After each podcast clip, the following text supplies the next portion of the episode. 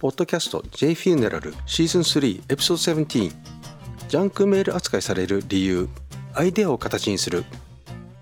メールがジャンクメールに扱いにされる。なぜだろう？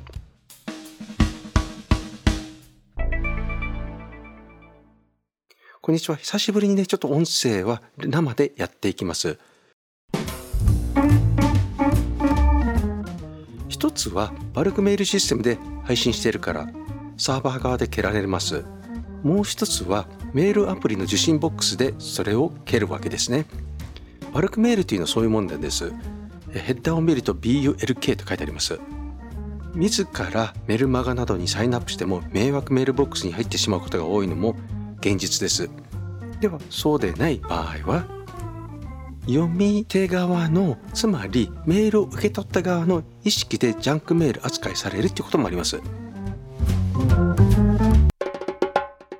こんにちは。今のところ日本でたった一人の葬儀早々ビジネスおよびマーケティングポッドキャスター有限会社 YEY の和田です。死に方改革研究者および旅のデザイナーあの世への旅です。葬儀者以外に一般の人へもアイデアを形にするお手伝いのポッドキャストです。実はね今日ちょっとねマイクロフォンも変えてるんですよ、ね、今これ GTS っていうあの台湾のメーカーのマイクロフォンやってます。でこれグースネックで使ってるやつなんですけれど、えーと、スーパーカードヨイドの、えー、マイクロフォンを使ってます、まあ、今日のエピソードはジャンクメールにしないように心がけるにはです。まずメールというのは最強のビジネスツールであることをご理解いただきたいですね。なぜ最強というのは LINE やチャットシステムはそこのシステムがあなたを利用停止したらアウトになります。ね、特に LINE や Facebook メッセンジャーなどもそうなんですよね。私の知り合いも一人ね、Facebook でアカウントをバンされてしまったんですよ。つまり削除されてしまったんですね。取引停止。で、そのままずっとやってる中で、残念ながら課金されてるんですよ。広告出してて。なんか引っかかってね、だから毎月10万のね、広告が、アカウントが停止されてるにもかかわらず、課金されてしまってちょっとこれね裁判になるんじゃないかなと私は思ってるんですけどね、まあ、そういうシステムが問題あるということですねチャットボットのチャットボットとかサービスは会社で導入しているのだろうけれど LINE なども含む検索機能がいまいちだったりするわけですよ、ね、チャットってそういうもんなんですよつまり欲しい情報を意図的に保存しておかないといざという時に使い物にならないわけですよ。でチャットシステムの検索機能はお世辞でもあんまりいいとは言えないので LINE などはキープに入れておく必要があるわけですね。でもし情報が多くなれば足らなくなったところであの容量が足らなくなったところで情報が消えていくわけです。LINE などは Google ドライブにバックアップ機能があるんですけれどこれは毎日の時のバックアップ機能で検索などができないわけですよ。つまり例えばこれをねとどっかのバックアップシステムで言ってまたアーカイブとしてまた自分で利用できるならいいけどそれができないわけですね。そういう意味でのメールは最強のツールです。履歴も残る。どこから来てどこから転送されて誰に配布されてるのかというのもね。その面やり取りに時間がかかります。つまりリアルタイム性が欠けるわけですよね。行ってすぐ帰ってくるわけでもないし届けられたか届けられてないのも分かんないし開封されたかしてないかっていうのは開封向こうで受け取り側で開封処理をされてなかったら開封の通知がいかないわけですよ。さて、ここまで説明したからメールが今までも今でも利用される理由はお分かりいただけたでしょうか？本当ならね、チャットのデータが他のシステムに自動保存されていくならいいんですけれど、例えばエバーノートとかね、えー、ワンノートもそうですけど、ワンノートのね、えー、検索機能ってすごくダメなんですよ。ね、私もちょっとこの前お弁当って検索したらおっとね弁当っていうのがね、えー、おまで全部検知検知あの検出されてるわけですよ。まあ本当にそういうダメなところいっぱいあるんでね。まあそんなところもあるのですけれど、えーまあ、絶対そういうそ全体的にそういうことで気兼ねなく利用で利用できるっていうのがねあればいいんですね。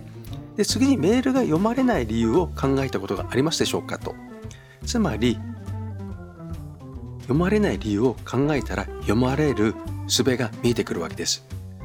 まず誰から自分宛に営業メールを送ってきたかとしましょうね。誰かからね。自分宛に営業メールが送ってきた。ね。誰かがあの、まあ、メール広告広告じゃないですけどそういうなんか買えませんかとかそういうメールを来ました、ね、名刺交換してから。ね。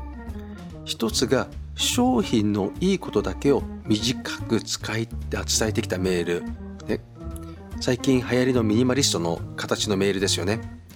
もう一つが商品の説明を長々と説明してきたメール、ね、いわゆる商品紹介メール。長ったらしいメールね。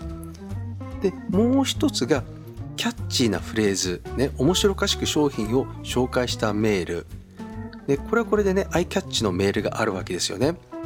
さてこれみんなバルクメールでなくあなた宛てに個人、え、一人一人に1つずつ送られてきたメールとしましょうね。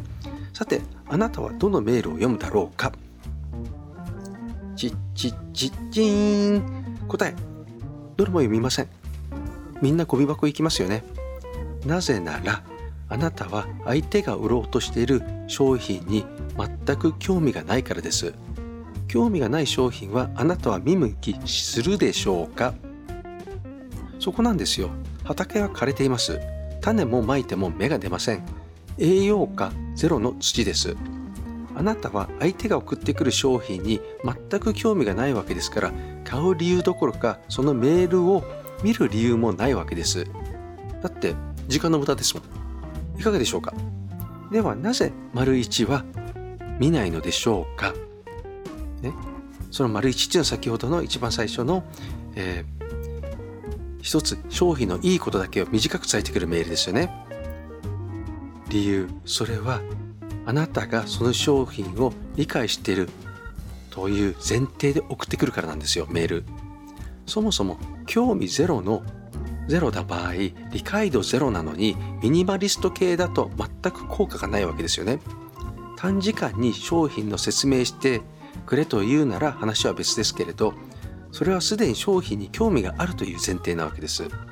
で次の丸2の、え永遠と送ってくる、えーと長いメールですよね。長いメール説明メール。長すぎて容量がつかめない。でしょうね。永遠に興味のない話を聞かされ聞かされてるのと一緒で結構苦痛だと思います。ね、はいゴミ箱行けって。で開業もないドカッて重たい文章を読まされるのと一緒なんですよね。よく Facebook でズガーッと書いてくる方々いらっしゃるけれどそれって見む読む気しないですよね。ポドでもない限り。ね、特に画面上で見たいとあまり思わないんですよ。目がチカチカしますから。それと一緒です。このように書いてる人のことが全く意識してないっていうわけなんですよ。ね、他人かどう他人がどう読むかなんて考えてないわけですよこういうメールって。ね、あの開業もスペースも開けずに書いてくる人ね。で次に丸3の面白おかしくキャッチーなフレーズを使ってくる人こういう人はどうだろうかってそもそも興味がないところですがコピーライターに任せて釣りをするわけですよ。でよくあるじゃないですか YouTube でも、ね、画像だけサムネイルだけ釣っておいて中身全く空のやつ。ね、しかしあなたはそんなに愚かではないから瞬時にゴミ箱へ送ってしまいますよね。ええそんなもんなんですよ。それはその人たちはネタがそれしかないからなんです。キャーってね難しいこと言ってしまいました。ねごめんなさい。これからのメールで共通していることは一つあります。何でしょうか？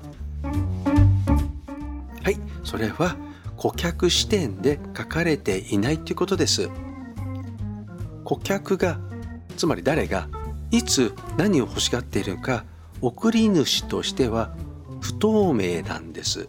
ましてメルマガ登録ではなく一方的なメールですからつまり送り主は顧客のことを全く理解していないし知っていないからこのミスマッチが起きるわけです。多くの場合は一度興味を示しても商品がミスマッチだったので商品を諦めたとしてもその後ずっと送ってくる人いますよね。私もそういうの最近多いんですよ。だからいいじゃないって。だからまあそれはね、えー、といりませんって、ね、お伝えするしかないんですけどね。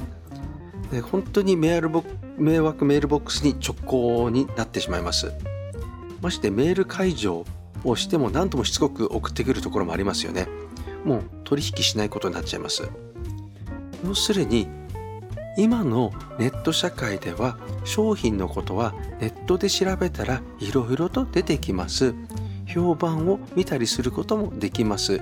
さらに売り主は Amazon や楽天と戦うわけなんですよ、ね、潜在的顧客と顕在的顧客の違いを理解せねばならないわけですね。さらに顧客は一度では覚えません、ね、大切なことは3回繰り返して言います。2回目顧客は一度で覚えません。もう一度言います。顧客は一度では覚えません。3回言いました。つまりあなたは何を売り込んでいるのか What です。あなたは誰に売り込んでいるのか Who です。そしてあなたはなぜ相手はあなたの言うことに従った方がいいのか。これ Why です。ね。これを自分なりに明確にする必要があります。そして再度 Y の答えが出たらそれを2度から3度掘り下げてほしいんです。で自分に問うことなんですね。結果として相手に行動してもらう機会が生まれます。今日もお忙しいところ最後までお聴きくださってありがとうございました。